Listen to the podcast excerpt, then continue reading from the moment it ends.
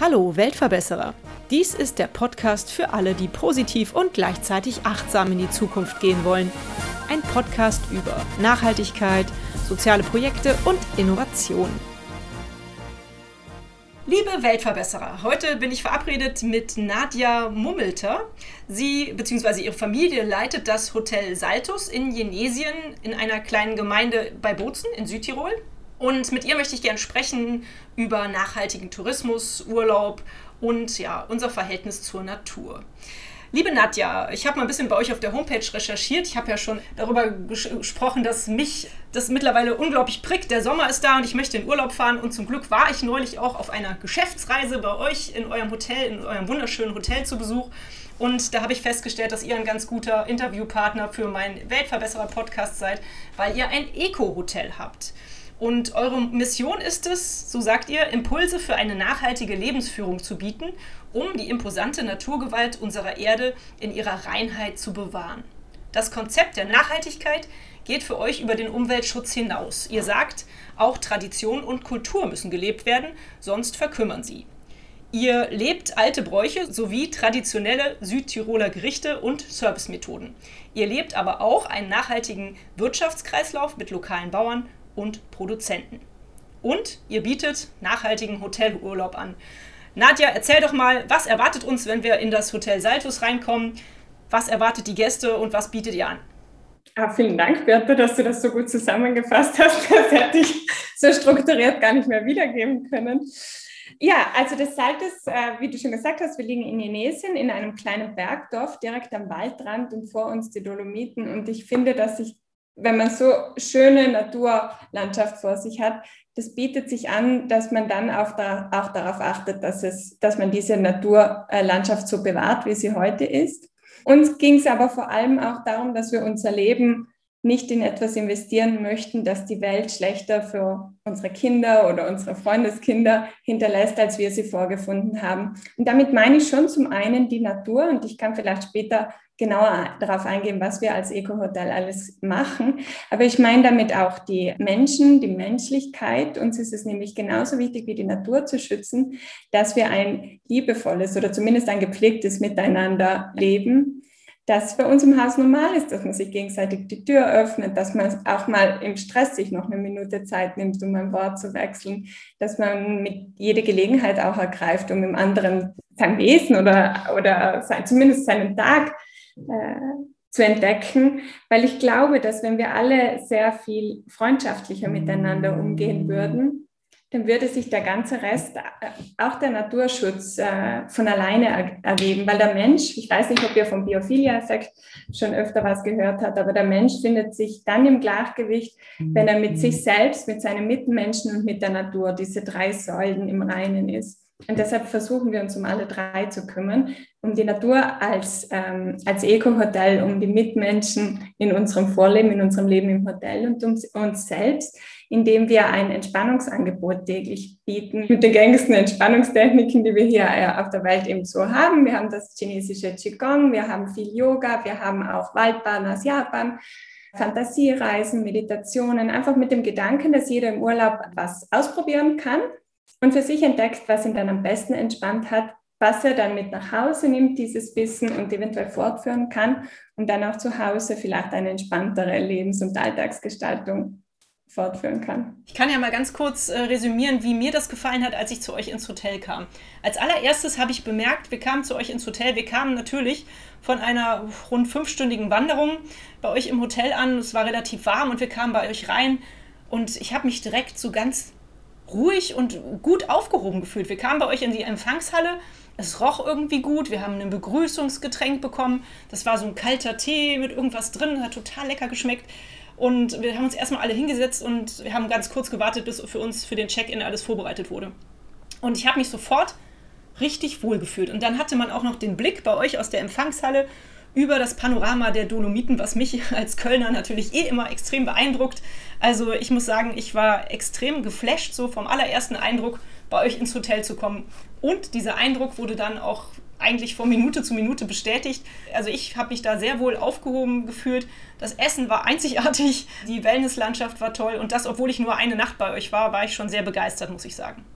Wie seid ihr auf die Idee gekommen, euch als Eco-Hotel zu ähm, ja, äh, vermarkten, hört sich jetzt irgendwie so kommerziell doof an, aufzustellen vielleicht? Ja, das freut mich total, dass du das so erlebt hast. So hatten wir es uns gewünscht. ja, die Idee mit dem Eco-Hotel, das das klingt immer so nach Konzept, dabei ist es für uns eigentlich kein Konzept. Unser Konzept ist eher mehr das entspannte Hotel, das Retreat. Eco ist für uns eigentlich ein Standard, von dem wir glauben, dass es sich in den nächsten Jahren für jedes andere Hotel auch der Standard sein wird. Bei uns persönlich war die Geschichte so, dass ich zehn Jahre lang im Ausland gearbeitet habe und meine Schwester und meine Mutter den Tschöckelberger Hof, unser Stammhaus, geführt haben. Irgendwann habe ich mich dann entschlossen, auch nach Südtirol zurückzukommen, wie es die meisten Südtiroler irgendwann machen. Und äh, dann war eben schnell klar, dass der Tschöckelberger Hof zu klein ist, um für drei Familien zu sorgen und dass wir ein bisschen größer werden möchten. Und dann war eben die Frage, wie können wir unseren eigenen Anspruch an Wirtschaftlichkeit, an Profit damit vereinigen dass wir ähm, unserer Umwelt da nicht schaden, indem wir jetzt ein größeres Haus dazu bauen, indem dann mehr Gäste über die Autobahn zu uns kommen und so weiter. Und dann haben wir einfach recherchiert und sind darauf gekommen, dass eigentlich das Einzige, was wir machen können, ist eine alternative Art, schon von der Organisation her bis dann auch zum Urlaubsablauf zu bieten. Weil die Menschen, glaube ich, werden immer Lust haben, sich für eine Zeit lang aus dem Alltag zurückzuziehen und, und in den Urlaub zu fahren oder eine Auszeit zu nehmen. Aber wenn wir jetzt Alternativen finden, wie diese nicht in die Natur eingreifen, in das Gleichgewicht, dann wäre das doch grandios und wir hätten wieder alle Säulen von der Nachhaltigkeit bedient. Also wir können unter überleben und haben ein schönes und gutes Leben, genau wie unsere Mitarbeiter. Die Natur, äh, auf die ist auch geschaut und die Menschlichkeit, die können wir einen kleinen Beitrag dazu leisten, dass die auch so bewahrt wird in ihrer Freundlichkeit. Und das ist ganz witzig, weil wir haben mit drei Fragen gestartet. Und zwar ähm, haben wir uns zusammengesetzt und haben uns überlegt, was bedauern wir, dass in unserem Alltag zu kurz kommt? Nummer eins. Das zweite war, wenn wir jetzt Enkel hätten, welche zwei Tipps würden wir denen ans Herz legen? Und der dritte war der letzte Urlaub oder die letzte Auszeit, die mir im Gedächtnis geblieben ist, äh, war Punkt, Punkt, Punkt und warum. Und wir haben das zusammengetragen und es war zwar in unterschiedliche, sag ich mal, Farben gekleidet, aber der Sukus war immer dasselbe, dass man eben die Entspannung gesucht hat, dass ein Naturerlebnis noch viel mehr in Erinnerung bleibt, wie vielleicht das Hotellerlebnis, sondern dass man da versuchen muss, über die fünf Sinne Wurzeln zu schlagen, auch beim Gast. Und das ist das, was du gemeint hast. Wir haben uns überlegt, vom Duftkonzept über das Farbkonzept, die Baumaterialien. Ähm, das ist alles recherchiert und geplant und ich freue mich, wenn es dann am Ende so ankommt, wie du es beschrieben hast. Ja, scheint zu funktionieren, super. Du hast eben ganz kurz erwähnt, ihr habt euch Gedanken gemacht, jetzt werden mehr Gäste über die Autobahn zu euch kommen. Da habe ich auf eurer Homepage ja aber auch etwas gesehen, nämlich dass ihr Bahnanreisen fördert, indem ihr sogar Rabatt gibt für Leute, die mit der Bahn anreisen, richtig? Ja, genau. Also wer mit dem Zug zu uns kommt, der kriegt 5% auf den Zimmerpreis. Er kriegt von uns äh, dann kostenlosen Shuttle-Dienst vom Bahnhof und vor Ort kann er alle Verkehrsmittel nutzen mit einer Gästekarte, die wir ihm aushändigen. Und die sind in Südtirol eigentlich sehr gut geknüpft. Also mit ein bisschen, wie soll ich sagen, Neugierde und Flexibilität für die verschiedenen Möglichkeiten kommt man auch überall hin, bis äh, über jede Seilbahn, Züge, bis in die hintersten Winkel der Täler. Und ich finde, unsere Gäste, auch die, die mit dem Auto anreisen, die nehmen das dann schon fast oft sportlich und finden das total toll und wollen dann auf gar keinen Fall mehr das Auto nehmen, sondern versuchen überall hin einfach mit dem mit den Öffentlichen zu kommen, was ein bestimmtes Freiheitsgefühl gibt. Vielleicht so, also wie man im Hinduismus auch manchmal sagt, man soll sich mehr auf die Schultern laden, als man auch tragen kann. Ja, ich denke vielleicht daher. Also man ist komplett unabhängig, ob man links oder rechts vom Berg wieder runtersteigen will und ob man eine Pause im Bozen machen will oder doch lieber in Brixen und dann mit dem Zug zurück. Ich glaube, dass das vielen gefällt und ich denke, dass das für die Zukunft auch ähm, ein, ein neues Modell unserer Fortbewegung sein wird. Aber das Gleiche gilt zum Beispiel auch für E-Autos. Da kann man ja nicht auch, äh, auch nicht einfach zum Beispiel von Köln nach Südtirol durchbrettern. Da muss man die Reise auch anders planen. Ne? Mehr Stationen, mehr Pausen. Das spielt schon wieder unserem Konzept total in die Hände. Also die bewusste Anreise ist mit, nicht mit so viel Stress verbunden. Die Leute kommen schon viel entspannter an. Also für uns ist das nur ein Gewinn. Auf jeden Fall. Ja, das kann ich auch nur empfehlen. Also mit der Bahn kann man nach Bozen ja hervorragend anreisen, also zumindest äh, von Köln aus. Aber ich denke, wenn es von Köln geht, dann geht es auch von jedem anderen Ort hier in Deutschland aus, auf jeden Fall. Wie ist denn das Feedback so? Du hast ja gesagt, seit wie vielen Jahren lebt ihr jetzt dieses Eco-Hotel? Seit wann habt ihr das Hotel Saltus? Oh ja, jetzt ist höchste Zeit, dass wir auf Corona zu sprechen kommen. Wir haben am 1. August 2019 eröffnet. Oh, okay. Also haben wir jetzt insgesamt drei nicht mal halbe Saisonen auf dem Buckel. Und die 2019er war ja noch die Saison, bevor Corona so richtig ins Rollen gekommen ist. Und da haben wir wirklich zwischen 20 und 25 Prozent der Gäste über die grüne Anreise eingebucht. Das heißt, sie sind mit dem Zug gekommen. Viele Leute auch, die noch nie mit dem Zug gefahren sind. Dann 2020 und 2021 hat verständlicherweise, viele hatten halt Angst, sich mit in einen voll verpackten Waggon zu setzen. Deshalb ist die Nachfrage jetzt ein bisschen zurückgegangen, wobei sie jetzt langsam wieder zunimmt und die Leute sich wieder trauen, sich in den Zug zu setzen und auch grün dann zu uns zu kommen. Und meine Hoffnung ist ja, dass uns vielleicht Corona zumindest ähm, das Geschenk macht, dass wir Kurz- und Mittelstrecken, äh, dass wir da das Zugnetzwerk ein bisschen besser ausgebaut kriegen in Europa, dass man da auf das Fliegen verzichtet. Persönlich finde ich es nämlich total angenehm, wenn es eine Zugverbindung gibt, äh, die auch zu nutzen. Nachtzüge, ich weiß noch, als ich klein war, gab es echt viele Nachtzüge. Wir hatten da im Türkelberger Hofgäste, die aus Rom und Neapel dem Nachtzug langsam angeduckert kamen. Und, ähm, und jetzt, letztes Jahr, wurden wieder zwei, ich glaube aus Hamburg und Düsseldorf ähm, neu gemacht. Und ich hoffe, dass sich da vielleicht ein Trend hin entwickelt. Ja, auf jeden Fall. Das ist eine gute Idee. Das meinte ich in meiner Frage allerdings gar nicht, aber es ist oh, eine super schöne Antwort von dir gewesen. Ist nicht schlimm. Ich meinte grundsätzlich ähm, auf euer Hotel. Wie ist das Feedback auf euer Hotel? Also außer, ah. dass ich es sehr gut gefunden habe. Was sagen die Gäste? Habt ihr viele Wiederholungstäter? Wie hat sich das so etabliert in den letzten Jahren, seitdem ihr ein Eco-Hotel seid? Ich frage, inwiefern mein Blick darauf eh schon subjektiv ist. Weil wir haben ja, wir haben jetzt schon einige Stammgäste, was mich total freut, so ungefähr 20, 25 Prozent, was ja super ist nur dafür, dass wir nur drei Saisonen erst geöffnet haben. Aber ich denke auch, dass unser Internetauftritt schon sehr klar kommuniziert, was man sich bei uns erwartet. Und dass dann jemand, der vielleicht acht Saunen sucht oder ich weiß nicht, eine Dreiviertelpension, dass der dann überhaupt gar nicht zu uns kommt, denn bisher haben wir wirklich sehr gutes Feedback von den Leuten gekriegt und die Gäste, glaube ich, wollen selbst mit einem grünen Gewissen Urlaub machen. Aber wie gesagt, immer, ich habe wahrscheinlich auch einen äh, ein bisschen beeinflussten Blickwinkel, weil die anderen halt vielleicht nicht kommen. Aber wenn man sich die Studien so anschaut, ich glaube, Booking hat vor zwei, drei Jahren auch eine Umfrage gemacht, wie viele Leute daran interessiert sind, für, ich weiß nicht mehr, 10 oder 20 Prozent höhere Kosten dafür ein, ein Öko-Hotel buchen zu können. Und da waren ungefähr 70 Prozent auch dafür. Deshalb glaube ich, dass vielleicht auch mein Blick trotzdem die Realität abbilden kann. Daraus ergeben sich für mich nochmal zwei Fragen. Einmal, bist du diejenige gewesen, die den Anstoß gegeben hat, als du aus dem Ausland zurückkamst, ein Eco-Hotel zu etablieren? Oder kam die Idee tatsächlich irgendwie komplett aus dem Familienkreis? Und wenn du der Anstoß warst, wie hat deine Familie darauf reagiert? Also ich glaube schon, dass ich immer schon von uns dreien die war, die am liebsten ja, in der Natur war, gecampt hat. Ich bin sicherlich die, die die Nähe am meisten sucht, aber auch meine Mutter und meine Schwester suchen sie in ihrer eigenen Art und Weise regelmäßig und mehrmals pro Woche. Aber der Entschluss, dass wir ein Eco-Hotel werden, der war für uns komplett logisch schlüssig aus diesen Fragen, wo wir diese ersten Brainstormings zusammen gemacht haben. Es war für uns einfach klar, dass wir nicht unser Leben in etwas äh, investieren, die Erfahrung hatte ich halt vorher gemacht. Ich war dann nicht so zufrieden mit meiner Arbeit, weil ich nicht das Gefühl hatte, dass ich außer mir noch jemandem was Gutes tue. Und ich dachte halt, ich werde nie mehr was machen, wo ich nicht das Gefühl habe, dass andere auch davon profitieren. Meine Mutter sieht das sowieso äh, so und meine Schwester auch. Und deshalb war das, da haben wir gar nicht drüber diskutiert. Das war so ein schlüssiger nächster Schritt. Schön, klasse, sehr gut, das freut mich. Wie sieht es denn aus? Welche Gäste kommen denn zu euch? Für wen ist denn ein Besuch bei euch etwas? Kommen da alle Altersklassen hin? Sportlich, weniger sportlich? Was für Leute habt ihr so zu Besuch? Das ist schwierig mit den demografisch oder mit Interessen zu umschreiben.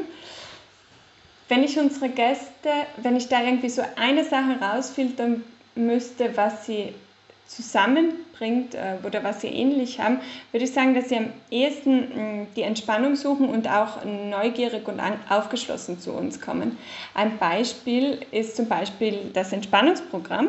Als wir das eingeführt hatten, waren wir uns selbst nicht sicher, ob sich unsere Gäste für Fantasiereisen einschreiben werden und ob sie heute Qigong und morgen Yoga probieren wollen und so weiter.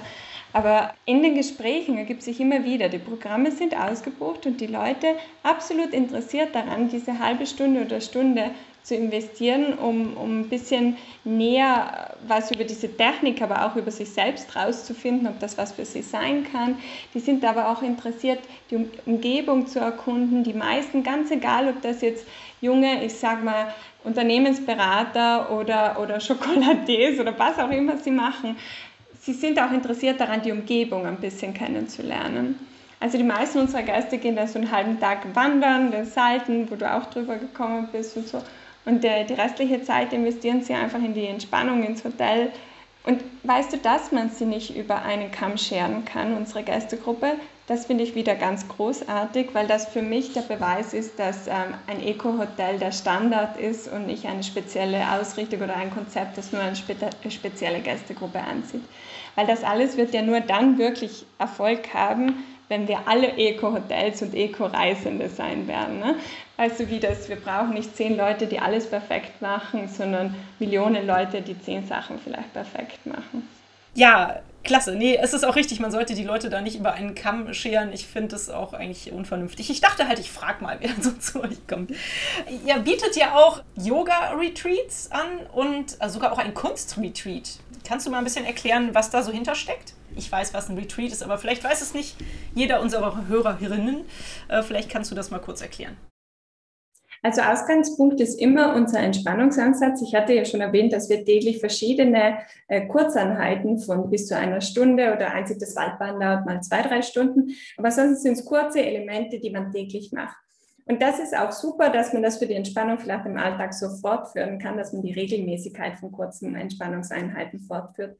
Was aber auch wichtig ist, ist, dass man ab und zu im Jahr sich ganz konstant eine Auszeit vom Alltag nimmt und dann wirklich eintaucht in ein einzelnes Element, wo man sich komplett verlieren kann, wo man auch die Alltagsgedanken parkt, weil man sich auf irgendwas Bestimmtes fokussiert, wie beim Malen auf vielleicht das Objekt, die Farbe, das Schattenspiel oder beim Yoga auf die bestimmte Position und dass man den Atem dazu richtig koordiniert kriegt.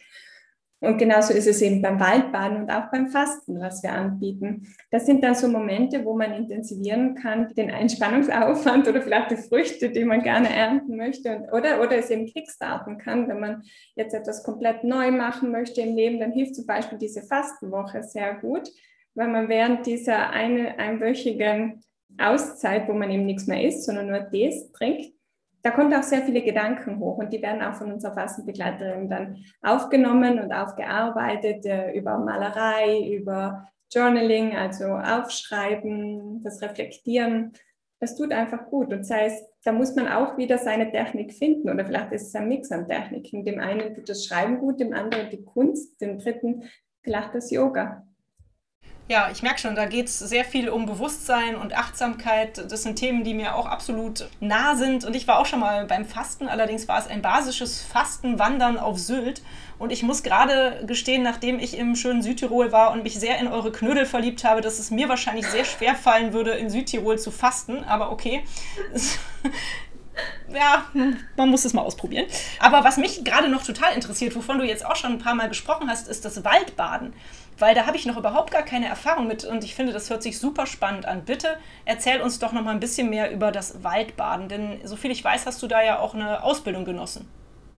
Ja, genau. Also das Waldbaden, das ist eine Entspannungstechnik, die kommt aus Japan.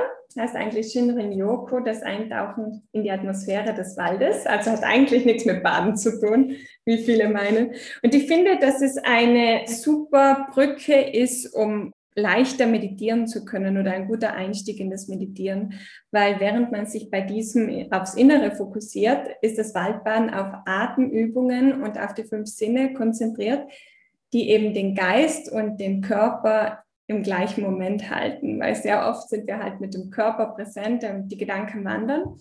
Und wenn wir dann im Wald sind, dann haben wir ganz konkrete Aufgaben. Wenn es jetzt zum Beispiel bei den fünf Sinnen ist, dann versuchen wir bei einem Baum die Geräusche auf verschiedenen Höhen zu erhaschen. Also wie hört sich die Baumkrone an? Sitzt da vielleicht ein Vögelchen?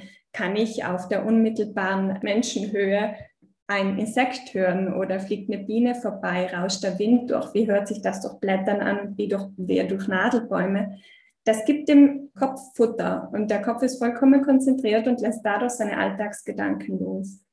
Toll. Super. Wie wird das bei euch im Hotel umgesetzt? Kann ich einfach, wenn ich bei euch übernachte, ein Waldbaden am nächsten Tag buchen? Wie viel Zeit muss ich dafür mitbringen? Also man könnte das auch privat buchen, das bieten wir an. Ansonsten bieten wir das äh, im Rahmen von unserem organisierten Entspannungsprogramm auch kostenlos an, einmal pro Woche. Es dauert drei Stunden, das ist unsere längste Entspannungseinheit. Zum einen müssen wir ähm, erstmal zum Wald hinwandern, aber vor allem hat die Entspannung ja auch verschiedene Phasen. Also zuerst kommt eine kurze Einleitung, der wissenschaftliche Hintergrund und dann müssen wir uns langsam vortasten, Visualisierungsübungen, um die, die Gedanken loszulassen. Und wenn man dann endlich die tiefe Entspannungsphase erreicht hat, dann genießt man die auch ein bisschen und schließt dann abschließend über eine gemeinsame D-Zeremonie ab, das dann wieder zurückkommen zum Biophilia-Effekt, den Mensch in seiner natürlichen Umgebung mit anderen Menschen zusammenbringt. Also diese drei Säulen wirklich, wo sich der Kreis dann schließt. Toll. Super. Wie bist du auf die Idee gekommen, dich in diesem äh, Feld weiterzubilden und äh, da eine Ausbildung noch mit draufzupacken auf deine sonstige Ausbildung? Als wir für das, für das Saltus, den hatten wir ja, bevor wir tatsächlich gebaut haben, schon drei Jahre lang geplant. Und äh, als wir die Entspannungsprogramme ausgearbeitet haben, bin ich über, habe ich nach Alternativen zu Yoga vor allem recherchiert. Denn das Waldbaden hat Yoga-Elemente drinnen, wie zum Beispiel den Bodyscan und so weiter. Und da bin ich auf das Waldbaden gekommen. Und wie es so oft im Leben ist, ich hatte einen Artikel gelesen, wieder einen Artikel gelesen und plötzlich kam die Einladung von einem Weiterbildungsinstitut in Südtirol, die das ausgeschrieben haben, die Zusatzausbildung. Ist so oft, ne? Gesetz der Anziehungskraft schon. Und dann habe ich gleich mich eingeschrieben. Und das war eine super Erfahrung für mich selbst und dann auch für die Gäste. Und das ist total witzig, weil anfangs musste ich sie alle überreden, ob sie nicht mal mit mir mitkommen. Als ich dann drei gefunden hatte, war ich immer sehr zufrieden für diese Woche. Und mittlerweile ist es ein Selbstläufer, weil man sehr viel mehr darüber liest und weil die Leute auch aufgeschlossener sind. Ja, super. Und ich meine, man muss sich auch überlegen, dass sich jemand vier Stunden oder drei Stunden im Urlaub äh, Zeit nimmt, um was ganz Unbekanntes zu probieren. Das ist nicht ohne. Das freut mich sehr. Ja, auf jeden Fall. Weißt du, was wir letztes Jahr, nee, vorletztes Jahr war es, da haben wir einen Kindergeburtstag bei uns hier im Wald veranstaltet. Da wurde mein Sohn sechs und wir haben seine ähm, Freunde eingeladen, mit uns in die Eifel zu fahren. Hier, das ist bei uns so das nächste Naturgebiet im Umkreis von Köln. Ja. Und hatten uns einer Rangerin angeschlossen, die mit uns halt auch durch, das, durch den Wald gelaufen ist und uns ganz viel, beziehungsweise den Kindern ganz viel Natur nahegebracht hat. Wow. Und eine Aufgabe war halt auch, äh, mit verbundenen Augen einen Baum zu umarmen dann kriegt man die Augenbinde weggenommen und da muss man erkennen, welcher Baum das war, den man umarmt hat. Und das fand ich auch so schön. Die Kinder, denen hat das so viel Spaß gemacht und es war, ist ja im Endeffekt ein kleines Element, glaube ich, des Waldbadens vielleicht, ja, dass man halt einfach Absolut, spürt, wie ja. fühlt sich dieser Baum an, was kann ich riechen ne? und so. Und da war ich auch ganz begeistert, als ich gesehen habe, wie die Kinder das aufgesogen haben. Es hat ihnen total viel Spaß gemacht. Wir waren in der Natur für einen Kindergeburtstag und die Kinder haben es abgefeiert. Also das fand ich echt sehr schön zu sehen. Das nur gerade so nebenbei. Oh, was für ein Ja, ne? Das schreibe ich mir gleich auf. Ja. Gut, aber äh, was ich jetzt noch fragen wollte, du hast eben erzählt, ihr müsstet ja erstmal in den Wald rauslaufen, aber euer Hotel steht ja irgendwie mitten in den Bäumen. Aber diese, diesen Wald benutzt ihr nicht fürs Waldbaden, weil ich meine, als ich bei euch war, Ihr habt ja zum einen diesen wunderschönen Pool mit dem Panorama der Dolomiten, ein Außenpool, wo man sich praktisch über die Balustrade hängen kann und das Panorama der Dolomiten genießen kann. Und ihr habt die Sauna, die mitten im Wald gefühlt steht. Also die Glasfront einen äh, denken lässt, man säße mitten im Wald. Also ihr seid ja eigentlich auch schon in der Natur, oder? Mit eurem Hotel.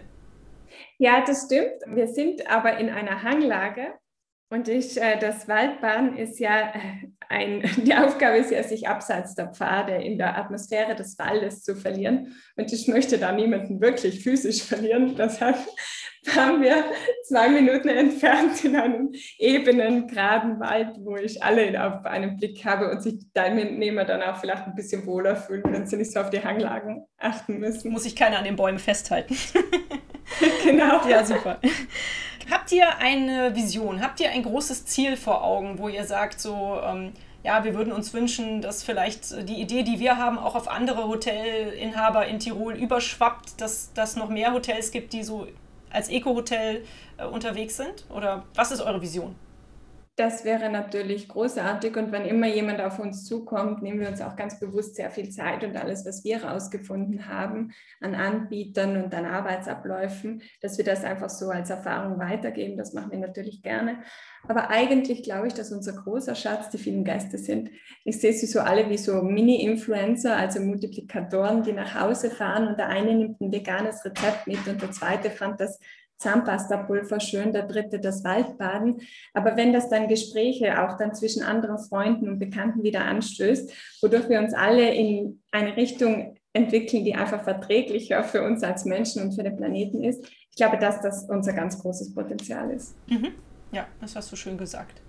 Ich frage meine Interviewgäste immer nach Geschichten, die sie verbinden mit ihrem Business, mit ihrem Projekt, nachdem ich sie befrage. Hast du eine schöne Geschichte, die du mit dem Hotel verbindest, was du erlebt hast in den letzten Jahren? Also ich glaube, dass meine persönlichen Lieblingsgeschichten tatsächlich immer beim Waldbaden passieren, was wahrscheinlich nicht von ungefähr kommt, denn da bin ich drei Stunden lang mit den Gästen im Wald, also hat man auch sehr viel Zeit, sich zu unterhalten, vielleicht auch mal eine persönlichere Ebene zu erreichen. Aber es gibt da zum Abschluss, machen wir manchmal eine Übung, wo wir einen Brief an unser gestresstes Selbst schreiben den ich dann einfach ein paar Monate später nachschicke. Und äh, es ist sehr oft vorgekommen, dass die Leute, während sie den Brief versiegeln und mir zurückgeben, einfach Tränen in den Augen hatten, weil sie, was auch immer sie realisiert haben in der Zeit, tief berührt hat. Und das wiederum berührt mich total. Mhm. Ja, das ich bin dann immer selbst genauso ergriffen wie der Gast selbst. Ja. ja, das ist ein total schönes Tool. Das habe ich beim Fastenwandern auch gemacht. Da haben wir am Ende eine Postkarte an uns geschrieben und die ist, ich glaube, sogar tatsächlich ein Jahr später oder so geschickt worden oder ein halbes Jahr, ich weiß gar nicht, auf jeden Fall eine ganze Zeit später. Und das fand ich auch, mhm. fand ich toll. Das ist eine sehr schöne, schöne Aktion. Toll, dass ihr das auch macht. Macht dich denn die Aufgabe glücklich? Bist du glücklich als Hotelleiterin mit, mit deiner Mutter und deiner Schwester? Fühlst du dich wohl? Oh ja, absolut. Also das war auch ein Grund, warum ich zurückgekommen bin. Ich wollte gerne eine Zeit einfach intensiver mit meiner Familie verbringen, weil ich dachte, ich verbringe so viel Zeit mit Kunden und, und Leuten, die ich nicht gut kenne. Mit meiner Familie habe ich nie Zeit. Also das war für mich eine Priorität, für die ich auch mein Leben ein Stück weit verändern wollte. Ich kann in diesem Beruf kreativ sein. Ich bin vor der Natur und kann sehr viel beeinflussen in die Richtung, die ich für richtig erarte. Also ich bin sehr glücklich, sehr privilegiert fühle ich mich hier. Ja, sehr schön. Ja, aber es ist ja auch gut, dass man das äh, feststellt, dass man so privilegiert lebt. Ne? Also das muss man ja auch erstmal feststellen für sich selbst. Das finde ich gut. Wenn ihr ein Eco-Hotel seid, dann habt ihr ja mit Sicherheit auch, ähm, macht ihr euch Gedanken über eure CO2-Bilanz. Wie sieht das mhm. aus? Wie könnt ihr, was könnt ihr da berichten? Also wir haben jedes Jahr einen Evaluationsprozess wo wir uns eben anschauen, wirklich, äh, wie viele Seiten druckt unser Drucker, über welche Druckerfarbe, wie viele Gäste fahren im Durchschnitt, wie viele Kilometer zu uns. Also wirklich, das ist sehr aufwendig, anstrengend, aber am Ende kommt irgendeine Zahl raus wir versuchen dann, die auf die Bereiche runter zu reduzieren und zu verstehen, in welchem Bereich wir noch Veränderungen machen können, weitere Alternativen suchen. Was wir zum Beispiel gemacht haben in den letzten Jahren, ist, dass wir die Buffets komplett abgeschafft haben, machen jetzt auch das Frühstück nur noch à la carte auf Bestellung. Also du hast es schon so kennengelernt, genau. Ähm, aber für uns hat das einfach den Abfall um, um 35 Prozent ungefähr reduziert. Es gibt aber auch Bereiche, wo wir einfach denken, aktuell mit dem derzeitigen Stand der Technik nicht weiter runterzukommen. Und äh, für diese Bereiche versuchen wir dann an einer anderen Stelle der Erde Aufforstungsprojekte oder ähnliches zu unterstützen, um in der Summe die CO2-Bilanz, die dann des Saltes und der Türkelberger Hof in die Luft tragen, dass wir die dann ähm, neutralisieren können. Super schöne Idee. Kennst du die Gemeinwohlökonomie-Bilanzierung? Ja. Habt ihr euch darüber nachgedacht, da auch mal vielleicht euch zertifizieren zu lassen? Also das ist absolut eine Sache, die uns total interessiert, ne, weil das wieder auf die drei Säulen ja. der Nachhaltigkeit, auch wieder auf die Menschen und die Wirtschaftlichkeit zurückgeht. Ich finde das super, weil meiner Meinung nach ist auch niemand eine Insel. Jeder, also diese Wirtschaftskreisläufe, die können wir auch nur leben, wenn wir unsere Nachbarn und so einbeziehen. Und ja, Es steht auf unserer Liste. Aktuell muss ich sagen, wir sind ein bisschen durch Corona gebremst ja. und versuchen jetzt das, was wir machen, anständig weiterzumachen, aber hundertprozentig kommen wir da irgendwann hin ja, vollkommen legitim. Da müsst du dir keine Sorgen machen. Ich glaube, Corona hat euch, eurem Business schon, eurer ganzen Branche einiges an Herausforderungen gekostet. Aber noch andere Ideen, die ich hatte, aber das setzt ihr auf jeden Fall schon um. Ganz viele Hotels mittlerweile haben es zum Glück schon, dass sie an den Seifen Früher lag immer ein Seifenstück da. Dann hast du es vielleicht einmal benutzt, hast es liegen lassen und danach wurde es höchstwahrscheinlich weggeschmissen, wie ich mir vorstellen kann. Aber mittlerweile gibt es in vielen Hotels und so auch in eurem Seifenspender, die wieder aufgefüllt werden können. Das finde ich zum Beispiel schon mal toll. Oder auch fürs Haarwaschmittel. Ne?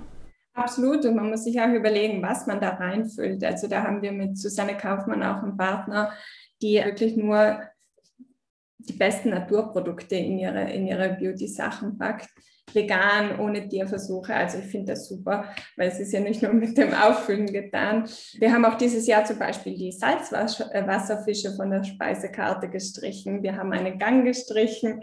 Also es gibt schon einiges, was man jedes Jahr wieder machen kann. Ich dachte, bevor wir eröffnet haben, ja, so in zwei, drei Jahren, da sind wir da, da sind wir bei 100 und dann machen wir alles perfekt und oh, ich bin ich falsch gelegen. Ne? Weil jeden Tag macht man vielleicht eine Sache und 100 neue eröffnen sich. Das ist so ein Kontinuum, wo man hoffentlich immer in die richtige Richtung gleitet, aber wir hinterfragen das schon immer und das macht auch irgendwie Spaß. Wir nehmen das auch sportlich zu schauen, dass wir uns stetig immer verbessern. Ja.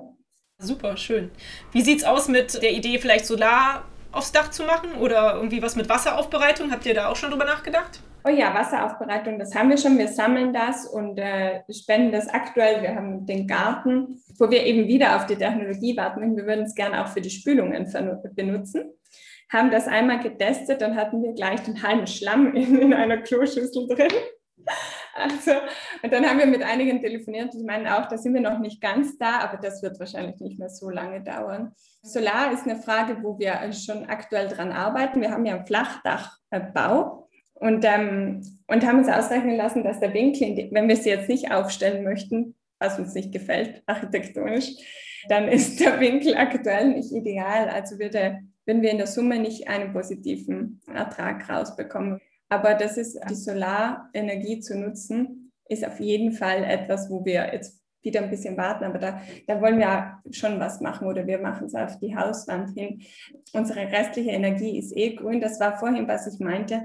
Wir beziehen das über Alberia, den Südtiroler Stromanbieter, der hat Green Energy, wenn man möchte, kann man die ähm, eben einkaufen. Und die ist dann ausschließlich oder fast ausschließlich über Wasserkraft, ein bisschen, äh, ein bisschen auch Solar wieder weil ich denke, natürlich können wir uns darauf fokussieren, das Brot selbst zu machen, ein Stromnetzwerk zu bauen und so weiter. Ich glaube, in der Summe kann das nur funktionieren, wenn wir intelligente Partner in einem kleinen Wirtschaftskreislauf zusammenbringen. Ja, das ist richtig. Und da wollte ich nämlich auch nochmal drauf zu sprechen kommen. Du hattest ja ganz am Anfang gesagt, euch ist ja auch Tradition und äh, die Kultur total wichtig und ihr legt das oder stellt das sehr in den Fokus. Vielleicht kannst du darüber nochmal ein bisschen erzählen. Ich weiß zum Beispiel ja auch, dass ihr die lokalen Weine anbietet. Deine Mama ist ja Sommelier und weiß ganz genau, welche Weine da auch richtig, richtig lecker schmecken. Äh, vielleicht kannst du darüber nochmal ein bisschen was erzählen. Oh ja, also wenn wir ähm, auf die Kulinarik eingehen, da sind wir damit gestartet, dass uns nicht nur Regionalität, ist ja mittlerweile schon fast ein bisschen abgeklatscht, sondern dass uns wirklich die unmittelbare Umgebung, die lokalen Erzeugnisse wichtig sind, aber wir auch wieder neu lernen müssen. Und da ist zum einen die, der Lernbedarf da und das andere die Aufgeschlossenheit in den Köpfen der Gäste und sogar der eigenen Mitarbeiter, das auch zu schaffen wie man äh, zum Beispiel Gemüse über die Saison hinweg haltbar machen kann, wie man bökelt, wie man in Öl und Essig einlegt, wie man fermentiert. Wir machen da sehr viele Projekte und ich denke, die ganzheitliche Verwertung zum einen und zum anderen eben die Konservierung, das sind zwei ganz spannende Themen in unserer Küche. Aktuell hat aber die absolute Priorität die pflanzenbasierte Küche. Damit meine ich jetzt nicht, dass wir alle vegan werden sollten, aber dass unsere Referenz, unser Standard einfach ist, ein Großteil vegan zu essen und dass das Fleisch, die Milchprodukte, dass das dann einfach die Ausnahme darstellen. Dafür müssen wir aber sehr viel neu lernen, denn die klassische Ausbildung zum Beispiel der Köche sieht das so gar nicht vor. Wir müssen erst wieder lernen, wie man das Gemüse von der Seite des Tellers, von der Beilage ins Zentrum rücken kann. Fleisch lernen wir über zehn verschiedene Garmethoden zu braten. Aber was wir mit dem Gemüse machen, ne, das muss man sich jetzt erst aneignen. Da gibt es ja noch nicht mal so viele Kochbücher dafür. Aber einen großen Trend, zum Beispiel das Eleven Medicine Park in New York, ein Drei-Sterne-Michelin-Restaurant, ist jetzt nach der Corona-Pandemie komplett vegan geworden. Also es gibt jetzt die Vorreiter, es werden, es wird, die Lehren werden folgen und wir auch. Und das ist ein ganz spannendes Thema, das auch eine große Auswirkung auf wirklich, was der ein, eine Mensch machen kann und gleichzeitig hat es eine große Auswirkung. Bin ich wieder vom Thema abgeschweift, du wirst dich nicht freuen. Nee, alles gut. Du kannst ja auch noch wieder aufs Thema zurückkommen, wenn du möchtest. Ja, genau. Unsere Speisekarte einfach exklusiv nur lokale Produkte, lokale Weine und dann auch einen Schritt Richtung Bio für die nächsten Jahre gehen möchte. Das ist für uns wieder so ein Thema, so ein No-Brainer. Also natürlich machen wir das. Wir gehen da Schritt für Schritt, dass alle Köpfe, alle, alle Anbieter, alle Lieferanten mitkommen. Und ja, das ist für uns einfach komplett wichtig. Aber genauso wichtig war für uns, dass wir eben den Schöckelberger Hof, unser Mutterhaus, nicht in einem Schlaglach mit dem, mit dem Saltus, wie soll ich sagen, komplett das, das hätte man eigentlich komplett umbauen müssen und so weiter. Und wir haben es ganz bewusst als Gasthaus stehen lassen. Es war jahrelang ein, ein öffentliches Restaurant, ein bekanntes auch in der Gegend. Und wir wollten einfach die ganzen Geschichten, die damit zusammenhängen, sei es Rezepte, sei es ähm, Servicemethoden, die man gar nicht mehr kennt. Wir wollten das nicht, das ist in dem Gebäude auch verankert, wir wollten das nicht einfach aufgeben, dass man ein Fleisch am Tisch rangieren kann, dass man was filetieren kann oder flambieren. Das sind lauter Dinge, die ein Essen auch abrunden und ganz egal, ob ich jetzt eine Aubergine flambiere oder ein Stück Fleisch, ich glaube, das gibt dem Ganzen einen schönen Rahmen und deshalb gibt es auch den Schöckelberger Hof noch. Zum einen, zum anderen, um auch nachhaltig zu wachsen. Sobald das Saltus ein paar Jahre gibt, dann können wir auch den Schöckelberger Hof sukzessive anpassen. Und einige Gäste haben das am Anfang gar nicht so verstanden, warum wir zwei so unterschiedliche Architekturstile nebeneinander haben. Aber wenn man das denen auch so erklärt, dass es zum einen die Seele ist, die wir erst lernen müssen, auch ins Saltus reinzutragen, die sich im Tschöckelberger Hof über Jahrzehnte gebildet hat, aber zum anderen auch eben, dass dieses nachhaltige, langsame, sichere Wachsen für unsere Wirtschaft so wichtig ist, dann gibt es eigentlich nicht mehr viele, die da was dagegen haben, weil ich denke, dass das einfach eine verantwortungsbewusste Entwicklung ist. Nadja, ich habe das Gefühl, solange du da vor Ort am Hotel Saltus sitzt und deine Ideen einfließen lässt, müssen wir uns keine Sorgen machen. Ja, danke, Beate. Fühlst du dich denn als Weltverbesserer und hast du das Gefühl, dass ihr mit eurem Eco-Hotel ein Stück die Welt verbessert? nee, also ich hoffe, dass wir die Welt im Sinne, dass wir sie verbessern, indem wir eine Alternative bieten. Aber das Ganze ist eigentlich nicht aus diesem Antrieb heraus entstanden, sondern es macht uns Spaß. Man muss sehr kreativ sein, um das machen zu können. Wir fühlen uns privilegiert, das zu machen. Und ich glaube, Weltverbesserer sind die meisten Menschen, denn ich glaube, dass die meisten schon möchten, dass die Welt nachher ein bisschen besser ist als die Welt vorher. Und wenn es ist, dass, dass man für den Nachbar einkauft, dann ist das genauso schön wie wenn man die Gäste dazu bewegt, öfter mit dem Zug zu reisen. Nicht aufgeben und immer weitermachen mit, mit positivem, richtigen, aufrichtigen Herzen. Dann ist es egal, was man macht, sind wir alle Weltverbesserer. Ja, aber weißt du was? Das ist halt die richtige Einstellung und die hat nicht jeder Mensch. Deswegen, ich lade nur Weltverbesserer in meinen Podcast ein. Also bist auch du einer. Du hast es genau richtig formuliert und auch sehr schön formuliert. Ich hoffe, dass die meisten Menschen so denken. Was müsste denn deiner Ansicht nach passieren, damit die Welt ein Stückchen besser wird? Wenn du so, sagen wir mal, drei Dinge benennen könntest, die du dir jetzt wünschen darfst und dann, damit die Welt ein bisschen besser wird. Was meinst du genau mit besser? in deinen Augen besser? Was, weiß ich nicht, was denkst du denn, wofür, was passieren muss, damit die Welt besser ist? Okay, also ich wünsch, würde mir zwei Sachen wünschen, habe ich schon gesagt, die Freundlichkeit oder Mitmenschlichkeit. Und das zweite ist, dass wir ein bisschen mehr Rücksicht auf die Natur nehmen. Ich glaube, das Einfachste für zweiteren Punkt wäre, wenn wir uns wirklich bewusst fünf, sechs Tage die Woche einfach versuchen, ohne, ohne tierische Produkte zu ernähren. Das ist wahrscheinlich der Schritt, der die größte Auswirkung hat.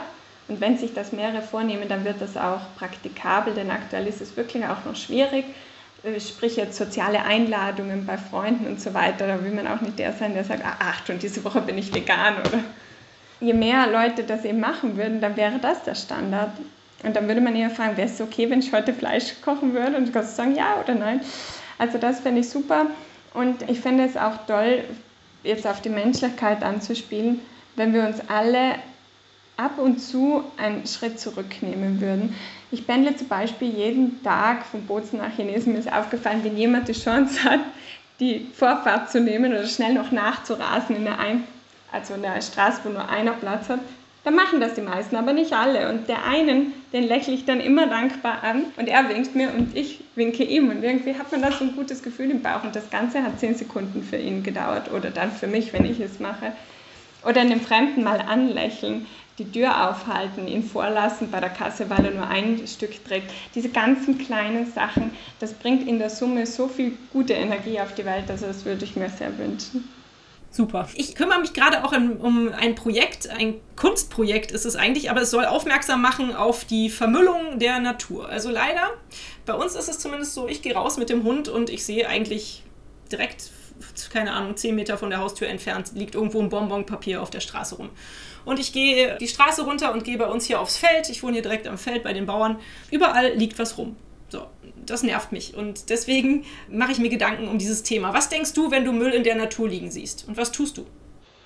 Meistens ist meine Tochter dabei, die geht in den Waldkindergarten und ist ganz anders sensibilisiert als ich selbst und schreit schon von weitem Mama Müll und, und, und sammelt ihn allen. Also bin ich, habe ich immer eine Tüte dabei. Ne?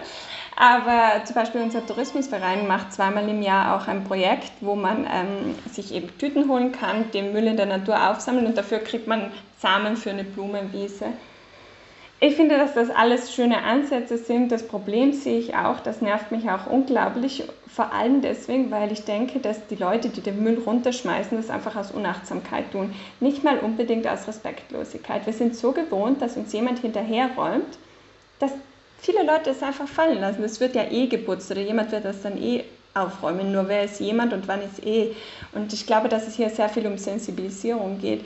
Ich hatte mir auch schon überlegt, ob wir so eine Art wie unser Tourismusverein eben mit der Blumensaat, ob wir auch sowas im Hotel anbieten möchten.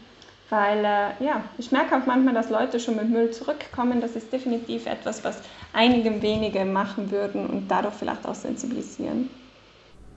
Hm. Ja, auf jeden Fall eine schöne Idee von eurem Tourismusverband. Ja. Sehr nett.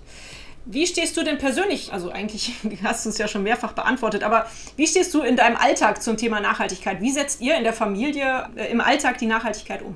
Eigentlich fast gleich, wie ich jetzt im Hotel erwähnt habe. Also ähm, zum einen sind wir als Familie ernähren wir uns immer weniger von tierischen Produkten. Sogar meine Großmutter, was unglaublich ist, weil sie war der Fleischesser par excellence. Heute mittags hat sie uns Spaghetti mit Linsen-Bolognese gemacht, unaufgefordert. Ich dachte, cool, was ist mit ihr los? Habe mich aber total gefreut, also, dass sie das, diesen Schwenker mit äh, 75 Jahren gemacht hat. Das gibt mir Hoffnung für alle. Also wir machen das als Familie überall. Wir reisen auch einmal pro Jahr gemeinsam als Familie weg und versuchen das dann immer mit dem Zug zu machen. Das ist nicht mehr aus der Nachhaltigkeit entstanden, sondern um Stress zu vermeiden, alle gemeinsam im selben Waggon zu sitzen und da spielen wir halt Karten. Aber ich denke sowieso, dass die eigene Motivation uns noch viel weiter bringt, als wenn es nur darum geht, verantwortungsbewusst zu handeln. Ansonsten ja, ich versuche auch in meinem Alltag, klar wie im Hotel, das Einwegplastik einfach zu vermeiden. Das äh, fängt damit an, dass ich versuche im losen Supermarkt einzukaufen, Trockenprodukte anstatt alles in Dosen und Konserven und so weiter. Also da können wir alle auch auf Märkten, das gibt es überall einkaufen, vor allem im Sommer. Ne? Im Winter gibt es ja überall nur Zwiebeln und Kartoffeln. Aber da gibt es schon viel, was wir alle machen können. Ich versuche mich auch selbst im Bereich Fermentierung und Konservierung weiterzubilden und ja. Super. Sehr schön. Ich frage am Ende eigentlich immer meine Interviewpartner nach einem Buchtipp, weil ich so gerne lese und ich denke, ganz häufig kamen da schon tolle Buchtipps bei raus. Vielleicht hast du auch einen tollen Tipp. Oh, das glaube ich. Den Biophilia-Effekt von Clemens Arwey, so ist wahrscheinlich unsere ganze Idee vom Eco-Hotel so ein bisschen schneller ins Rollen gekommen. Äh, den finde ich super gut. Und das zweite Buch, das ich echt jedem empfehlen würde, ist Zivilisationskrank. Ich kann dir eventuell noch den Autor raussuchen, es fällt dir mit nicht, ja? Ich werde ihn bestimmt finden, kein Problem. Ich bin oh, ja Journalist. Gut, Nadja, ich danke dir ganz herzlich. Ähm, was müssen die Hörerinnen äh, tun, wenn sie sich für euer Hotel interessieren, wenn sie mal wissen möchten, wie das bei euch alles funktioniert mit dem Waldbaden und so? Einfach auf eure Homepage gehen, nehme ich an, oder? Kannst du die nochmal nennen? Genau, auf unsere Homepage www.hotel-saltus.com gehen, den Telefonhörer in die Hand nehmen. Wir freuen uns immer über ein Gespräch oder uns eine E-Mail schreiben. Also jeder Kanal Super, ist gut. Sehr schön. Cool, vielen Dank. Nadja, danke schön für deine Zeit. Hat sehr viel Spaß gemacht, mit dir zu reden und macht weiter so. Danke. Vielen Dank, Birte, für die Einladung. Danke, das freut mich wirklich sehr und danke, dass ich mit dir reden habe dürfen. Hab noch einen schönen Tag, liebe Birte. Ciao. Tschüss. Wie immer beim Weltverbesserer Podcast findet ihr alle wichtigen Informationen in den Folgennotizen zu dieser Episode. Schaut rein und klickt euch durch. Da werdet ihr alle Kontaktdaten und weitere Informationen finden. Und hat es euch gefallen? Seid ihr inspiriert, berührt? Habt ihr eine Idee für eine neue Podcast-Folge oder Verbesserungsvorschlag für mich? Dann hinterlasst mir doch eine Bewertung oder einen Kommentar. Ich freue mich drauf. Ihr findet die Weltverbesserer regelmäßig hier an dieser Stelle. Abonniert den Podcast doch gerne. Bis bald, eure Birte.